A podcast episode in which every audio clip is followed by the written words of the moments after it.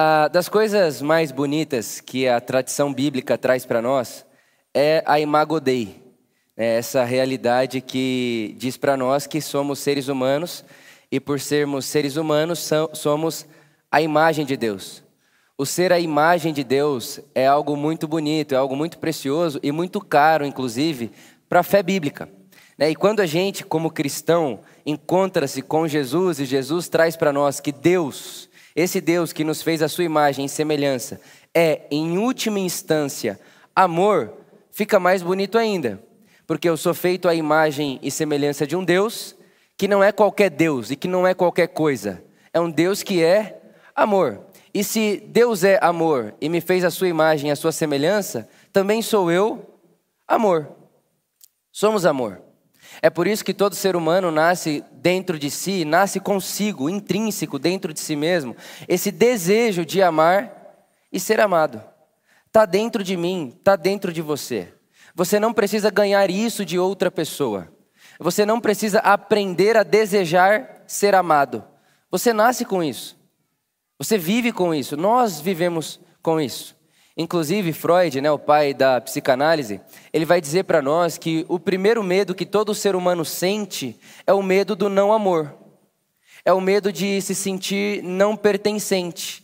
É o medo de se sentir excluído. É o medo de se sentir deixado de lado. Inclusive, eu estava esses dias atrás com uh, um bebê recém-nascido, que é uma coisa que tem igual mato aqui na Por Amor esses dias, viu? Bebê recém-nascido. Eu estava com ele no colo e ele começou a meio que resmungar assim no meu colo e a mãe dele falou assim para mim: aperta mais ele em você. Ele não gosta de se sentir nem um pouco solto. É como se ela estivesse dizendo para mim: segura mais firme. Ele precisa se sentir mais seguro. Ele fica com medo de ficar abandonado. Então segura mais firme, porque todo ser humano quer se sentir firme, seguro, acolhido, perto guardado, protegido. E Deus sabe disso. E Deus sabe disso e sabe que isso também não é um privilégio dos adultos, não é um privilégio para os adultos. Os bebês já têm isso daí. As nossas crianças já têm isso daí. E uma das coisas mais bonitas que Deus faz com o seu povo, e isso é Gênesis capítulo 16, é chamar Abraão e falar assim para Abraão: Abraão, é o seguinte, eu quero criar um povo a partir de você. Eu quero que esse povo seja o meu povo dentro do universo. Dentro do mundo eu vou ter o meu povo. E esse meu povo vai ensinar o resto do mundo como é que faz para viver uma vida boa, uma vida de justiça, de paz. Você concorda com isso, Abraão? Concordo, eu quero. Então tá. De vida tem para retribuir a Deus pela aliança. O que é que um bebê de oito dias pode fazer? Um bebê de oito dias não pode nem agradecer. Ele não fala. O que, que um bebê de oito dias faz? Chora, mama, faz cocô, chora de novo e dorme. É isso que um bebê de oito dias faz. Isso não é algo de agora. Sempre foi assim. Bebê precisa do outro e bebê precisa da escolha do outro. E o que Deus está contando ali para Abraão, e claro que Ele está dizendo isso a todos nós, é o seguinte: olha, uh, esse bebê aí vai crescer, e esse bebê vai poder escolher muita coisa um dia. Hoje ele não pode escolher muito, ele é um bebê, precisa do outro. Mas um dia ele vai poder escolher. Um dia ele vai ter a sua, a, a sua autonomia o seu poder de dizer, vou virar à direita, vou virar à esquerda, vou ficar em Israel, vou para outro lugar, vou adorar a Deus, não vou adorar a Deus. Um dia esse bebê vai ter autonomia e direito de escolha. Mas agora, com oito dias de vida, ele não tem muita escolha. E tem uma coisa que esse bebê não vai poder escolher nunca. E o que esse bebê não vai poder escolher nunca é se eu amo ele ou não. É se ele é meu ou não. Isso ele não vai poder escolher jamais. Porque com oito dias eu já vou marcar ele como minha propriedade, Deus dizendo. Agora, olha que coisa maravilhosa o que, te, o que, o que está na entrelinha disso aí. O que é que Deus está dizendo para mim, para você, para nós? Vitor, por amor, você vai poder escolher muita coisa na sua vida, você vai ter autonomia para muita coisa na sua vida, mas tem uma coisa que você não vai poder escolher: se eu te amo ou não, se você é meu ou não. Deus, eu posso escolher sim, inclusive, não quero mais adorar o Deus de Israel, inclusive, não quero mais viver em Israel. Tudo bem, mas toda vez que você for tomar banho, vai ter uma marca no seu corpo que foi feita em você com oito dias de vida, que vai lembrar para você, para sua família e para todos à sua volta que você é meu. Ainda que você queira ir embora, ainda que você queira fugir, tem uma marca em você, você é meu. E não só você é meu, mas eu sou seu. Hoje é um dia muito especial aqui na Por Amor. Nós teremos a apresentação de crianças hoje à noite. Isso é muito bonito, isso é muito especial. Porque é para nós uma memória. É, é para nós uma memória de afeto. É para nós um dia importante, porque mais uma vez nós estamos dizendo para nós mesmos, uns para os outros, para a nossa alma e para o mundo ao nosso redor, de que não é privilégio dos adultos estar inseridos no amor de Deus. Não é privilégio de quem sabe fazer, não é privilégio de quem tem dinheiro para dar, não é privilégio de quem sabe orar. Participar do amor de Deus não é algo que se conquista. Não precisa estar adulto, grande, adultecido, dar oferta, dar dízimo, orar, para estar inserido no amor de Deus. Por que não? Porque com oito dias de vida você vai pegar esse menino aí. E você vai marcar ele para sempre, porque para sempre, independente do que ele escolher fazer da vida dele, independente em como ele escolher ramificar as escolhas da sua própria vida, ele tem uma marca nele, é uma marca de uma promessa. E a promessa que eu coloco sobre você é a promessa do meu amor infinito e eterno. Infinito e eterno. Mas eu lembro uma vez que, lá no Caixotinho, uma mãe me parou no final de uma celebração e disse: Vitor, ah, quando é que vai ter a próxima apresentação de crianças? Porque meu bebê recém-nascido, ele está ficando muito doente. E a gente precisa apresentar ele na igreja logo. E por detrás desse pensamento, você sabe o que tem. A ideia de que enquanto eu não apresento meu bebê para Deus, enquanto eu não apresento o meu bebê na igreja, Deus não o conhece. E se eu apresentar o meu bebê na igreja, agora Deus vai proteger, vai guardar ele e ele vai parar de ficar doente. Confesso para você que naquela hora eu olhei para aquela mãe e, claro, com muita misericórdia no meu coração, quem pode julgar uma mãe querendo cuidar do seu filho? Quem pode julgar uma mãe que não deseja que seu filho continue doente? Mas eu olhei para ela, respondi para ela, enfim, disse para ela: olha, a data é tal, fique tranquila, enfim. Mas dentro de mim eu fiquei pensando: será que a gente não deveria parar de fazer esse negócio, não, de apresentar criança na igreja? Porque fica gerando isso nas pessoas fica dando a ideia para as pessoas de que tem que apresentar na igreja para Deus conhecer, tem que apresentar na igreja para Deus abençoar. Tem que apresentar na igreja, porque, ah, sua filha tem quantos anos? Tem cinco anos, nossa, ele é doente a vida inteira, sempre doentinho. Já apresentou na igreja? Ah, eu estou com um filho de 17 anos, Vitor, nunca apresentei na igreja, deu trabalho a vida inteira, deve ser por isso, né? Eu fiquei com essa questão dentro de mim: será que a gente não deveria parar de fazer esse negócio para as pessoas entenderem que não, não é isso aí? E aí eu ouvi uma voz no meu coração dizendo: Vitor, por que ao invés de parar, você não ensina o que é? Porque o que é a, a, tradição da igreja de apresentar criança, algumas tradições batizam, outras apresentam. A, a tradição de trazer bebê recém-nascido, criança, numa comunidade e apresentar essa criança à comunidade não é na ideia de dizer a todos que Deus, a partir de agora, conhece essa criança e que a partir do momento em que ela é batizada ou a partir do momento em que ela é apresentada, agora Deus tem um compromisso com ela. Isso não é verdade. Não é verdade porque o compromisso de Deus com essa pessoa, o amor de Deus para com essa pessoa, não começou quando essa pessoa nasceu nesse mundo. O que o Paulo, nosso irmão, vai dizer para nós é que desde antes da fundação do mundo, desde antes do haja luz, desde antes do mundo ser mundo, Deus já nos vê como filhos e filhas amadas dentro dele. Não é algo que passa a acontecer depois que eu apresento o menino na igreja, a menina na igreja. Não. A, a impressão que eu tenho é que se eu chegar para Deus um dia e falar, Deus, Estou aqui hoje para te apresentar o Pietro, meu filho. Olha só, olha como ele é. Deus olharia para mim e, e diria: Vitor, eu que estou apresentando ele para você. Já o conheço. Desde a eternidade já o amo. Desde antes da fundação do mundo eu já o chamo pelo nome. Já conheço. Não é de agora. Não é porque ele nasceu aí no seu mundo que agora você tem que apresentar ele para mim. Eu já sei quem ele é. É um amor que antecede. É uma graça que antecede. É um abraço que antecede. Eu não, eu não estava separado de Deus até que eu fui apresentado na igreja. Essa ideia né, de separação, Deus está aqui e eu estou aqui. É, essa ideia de que se eu, o menino está aqui e Deus está aqui, e aí a apresentação das crianças junto os dois. Irmão, isso é uma ideia de separação. Deixa eu te contar um negócio. Não há nada separado de Deus que possa viver.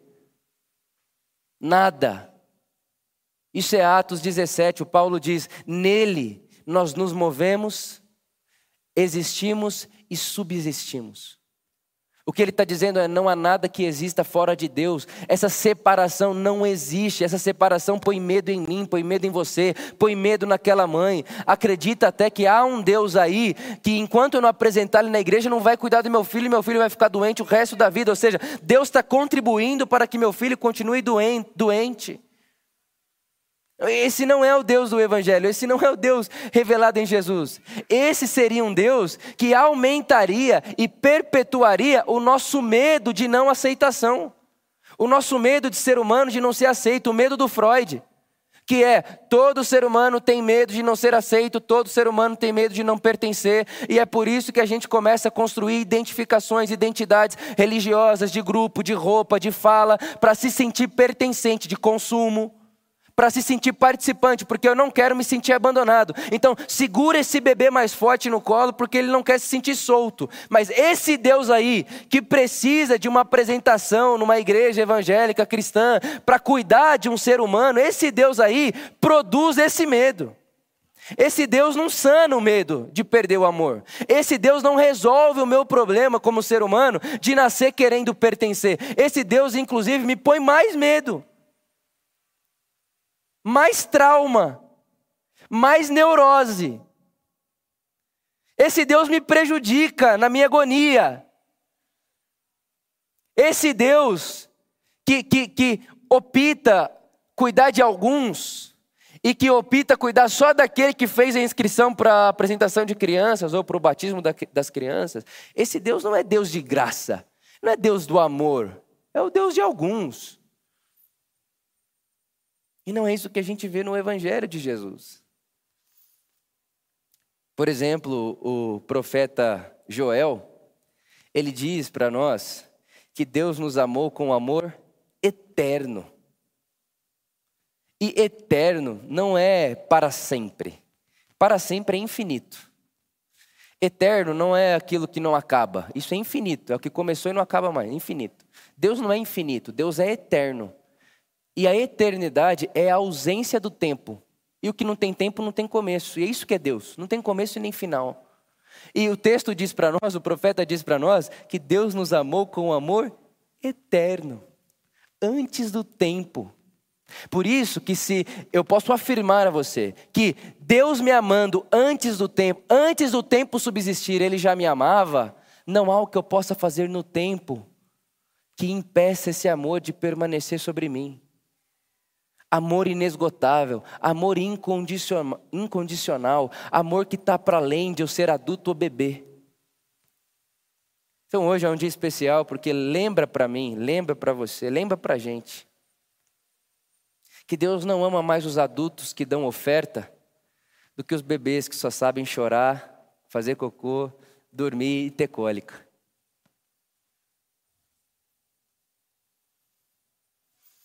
Esse é um dia especial para a gente, porque é mais uma memória do Deus que chama Abraão e fala: Abraão, o povo que eu quero ter nesse mundo aqui, não é um povo que espera a criança ficar adulta para ver o que ela merece ou não merece. O povo que eu estou construindo é um povo que, com oito dias, a criança já pode saber quem ela é, amada, aceita e acolhida. Não é um povo da produtividade que espera crescer, produzir, ver no que vai dar, para depois saber se participa ou não participa. Não, é o povo do amor que se antecipa à produtividade. É o povo que ama antes. É o povo que ama primeiro. É o povo que ama de antemão. É acordar todos os dias pela manhã e antes de fazer absolutamente nada, saber de que eu acordo, você acorda amado, amada por Deus. Aceito, aceita por Deus. Conhecido, conhecida por Deus. Não por causa de algo que você fez ou deixou de fazer, mas porque antes da fundação do mundo, Deus já nos conhecia. E talvez você olhe para isso como eu também olho. Às vezes eu ouço eu pregando, você sabe que é, meu primeiro ouvinte sou eu, né? Eu prego isso para mim. Então ontem eu estava pregando isso que eu estou pregando para você agora para mim. Eu pensava assim, ah, Vitor, mas tem dia que a gente esquece. Tem dia que parece que isso não é verdade. Tem dia que parece que isso aí é só muletinha para cuidar da gente em dia triste.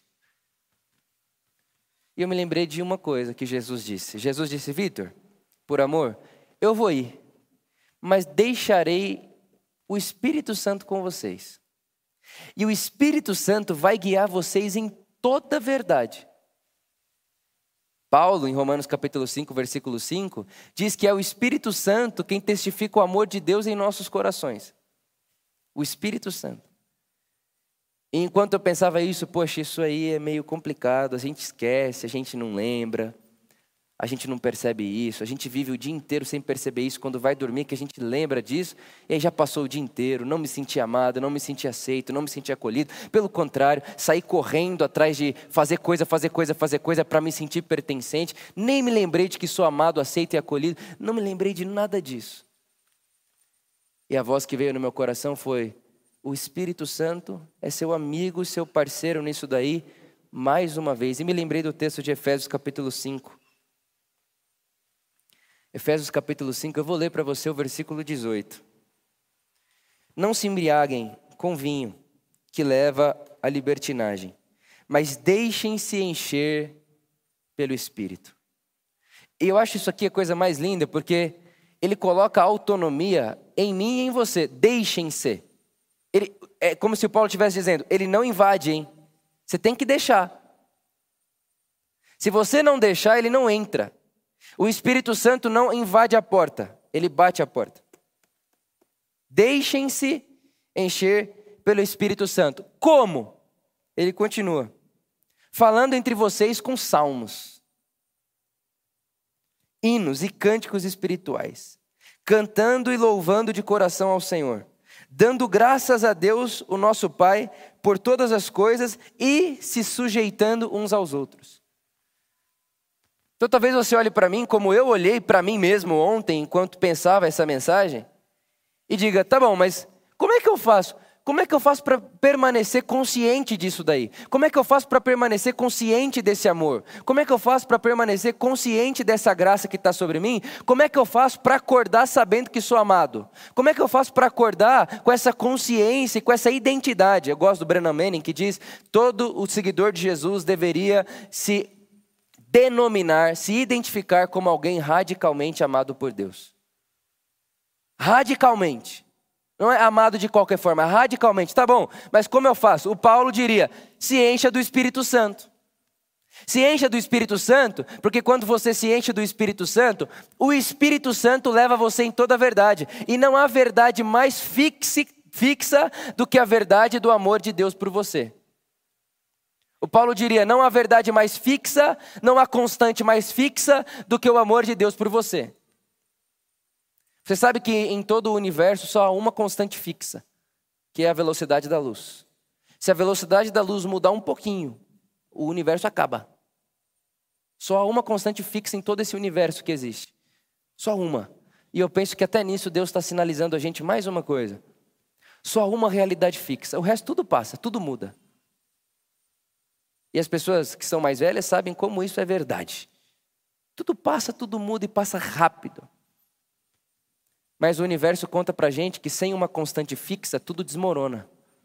Porque se não tem uma constante fixa, a gente perde o padrão, a gente perde. Eh, para onde que isso vai? Tem que ter algo fixo. Tem que ter algo que dá certeza, algo que nos dá convicção. E o universo conta para a gente que é a velocidade da luz. O Evangelho vai dizer para nós que no universo de Deus, no universo divino, a constante fixa é o amor de Deus por você. Não muda, construa sua vida em cima disso, porque isso não vai passar. Enchendo-se do Espírito Santo, falando em salmos. Irmão, você precisa falar como seguidor de Jesus. Se as suas palavras, se as suas conversas não refletem o caminho de Jesus, você vai esquecer mais rápido. E quando eu falo que você precisa falar como seguidor de Jesus, não estou falando do abecedário evangélico. Não estou falando disso. Não estou falando do que fala, estou falando do jeito de falar. Fala entre vós com salmos. Eu gosto muito de uma expressão do profeta que diz que Deus anota as nossas conversas o jeito que a gente fala um com o outro, o jeito que a gente conversa. Isso ou faz a gente se esquecer ou faz a gente se lembrar do amor de Deus. O jeito que você olha para o outro. Sabe, enquanto você está ouvindo o outro atentamente, você está pensando: eu sou amado por Deus, essa pessoa também é amada por Deus, os meus ouvidos estão abertos para alguém amado por Deus. Está trazendo a memória de novo. Sou amado por Deus. Cante. Paulo diz: cantem de coração grato a Deus. Canta mesmo. Põe louvor para tocar no seu carro. Quando você acordar de manhã, põe louvor para tocar. Coloque músicas que exaltem Jesus, que falem de Jesus, que, que, que inclinem seu coração a Jesus. É assim que a gente se enche do Espírito Santo. Dando graças a Deus. Já falei isso para vocês. Teve uma época da minha vida que meu despertador tocava a cada 10 minutos para eu me lembrar do Espírito Santo e agradecer o Espírito Santo. Como é que você vai fazer na sua vida para você lembrar e dar graças a Deus constante, constantemente? Eu não sei. Mas faça isso. Paulo está dizendo: quando você agradece a Deus, você está se enchendo do Espírito Santo. E agradecer a Deus em toda e qualquer situação e circunstância. Poxa, Deus, obrigado. Eu moro em São Paulo, é 72 horas para chegar no outro bairro. Vai adiantar se reclamar? Se você reclamar, seu carro vai virar um helicóptero?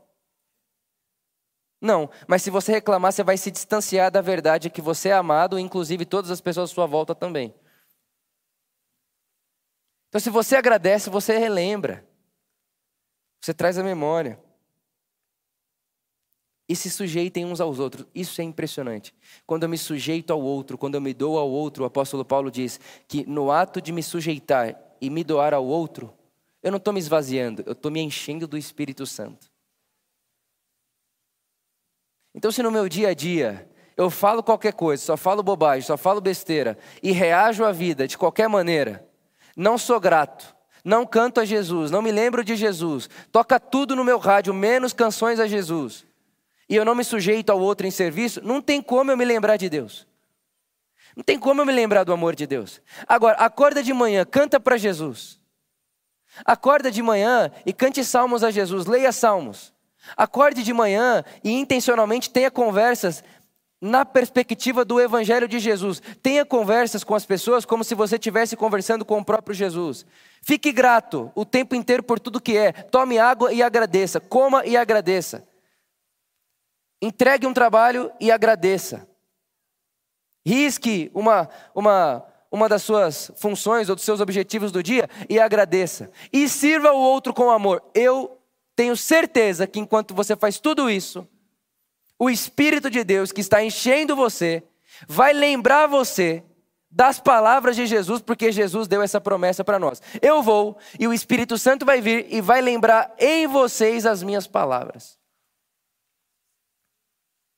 Então você é um ser amado, uma pessoa amada.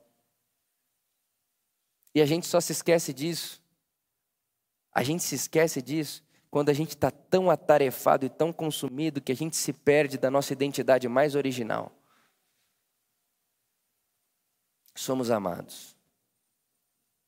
Deus não me ama mais hoje que eu prego toda semana, que eu leio a Bíblia, que eu dou oferta, que eu vivo minha vida, gasto minha vida para construir igreja. Deus não me ama mais hoje do que me amava quando eu era um bebê de colo. Não sabia falar, só sabia chorar, resmungar e comer. Irmão, isso é o escândalo. Você que está sentado aí na sua cadeira não é menos amado do que eu, e eu não preciso de menos graça de Deus para estar tá aqui falando do que você precisa para estar tá aqui ouvindo. A mesma graça de Deus que eu preciso para estar aqui falando com você, é a mesma graça de Deus que você precisa para estar aqui me ouvindo. A mesma. A mesma. Eu acordo amado. A gente nasce nesse mundo amado. E eu fico pensando, né, Luísa grávida, e o meu amor é muito imperfeito. Muito imperfeito. Nosso amor é imperfeito. De Deus não, mas o nosso é. E o Pedro vai nascer e eu sei que eu vou amar ele. Mas aí vai passar um tempo, o amor vai mudando.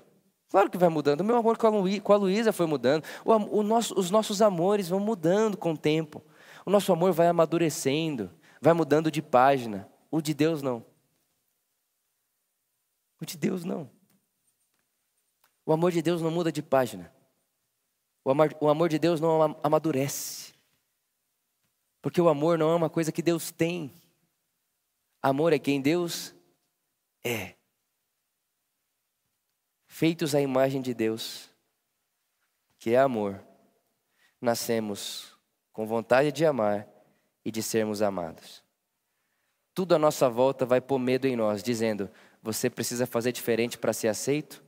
Você precisa ser mais para ser aceito, você precisa ter mais para ser aceito, mas há uma voz por detrás das vozes, que é a voz do Espírito de Deus, do Espírito do Evangelho, que está dizendo para mim e para você hoje, mais uma vez, falando o seu nome, o seu nome, Ele está falando o seu nome, e dizendo a você hoje de manhã: Eu te amo desde antes de todas as coisas existirem, te amo hoje e continuarei te amando quando todas as coisas passarem.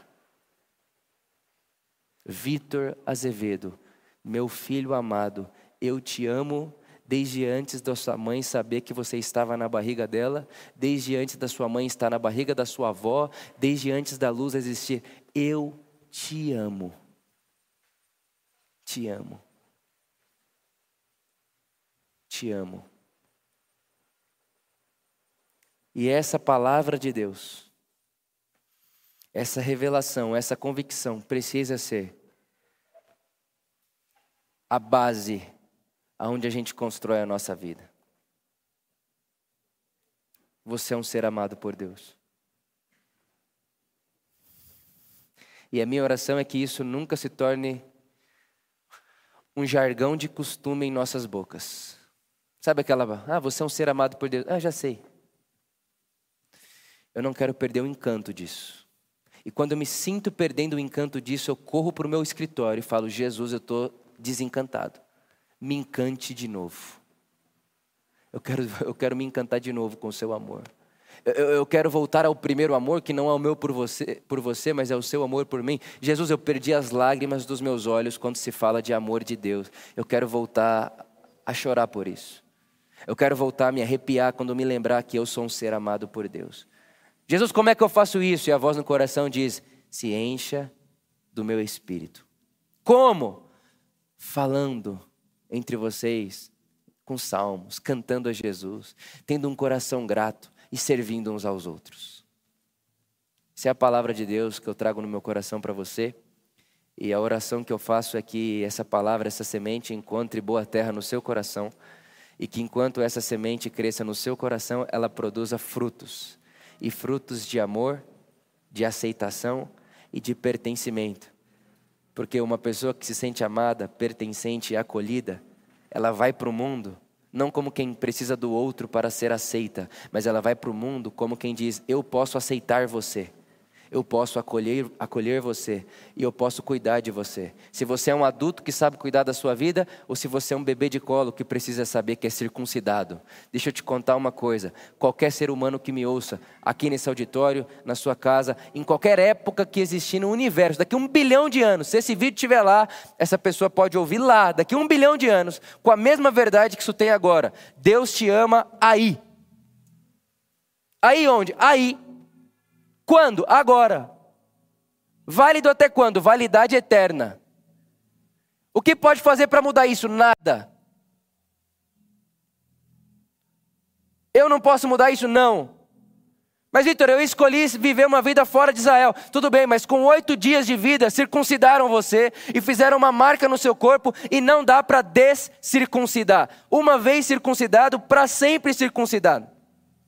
Com Deus é assim: uma vez que Ele te ama, uma vez que Ele diz seu nome, uma vez que Ele conhece você, uma vez que Ele toca você, é para a eternidade para sempre.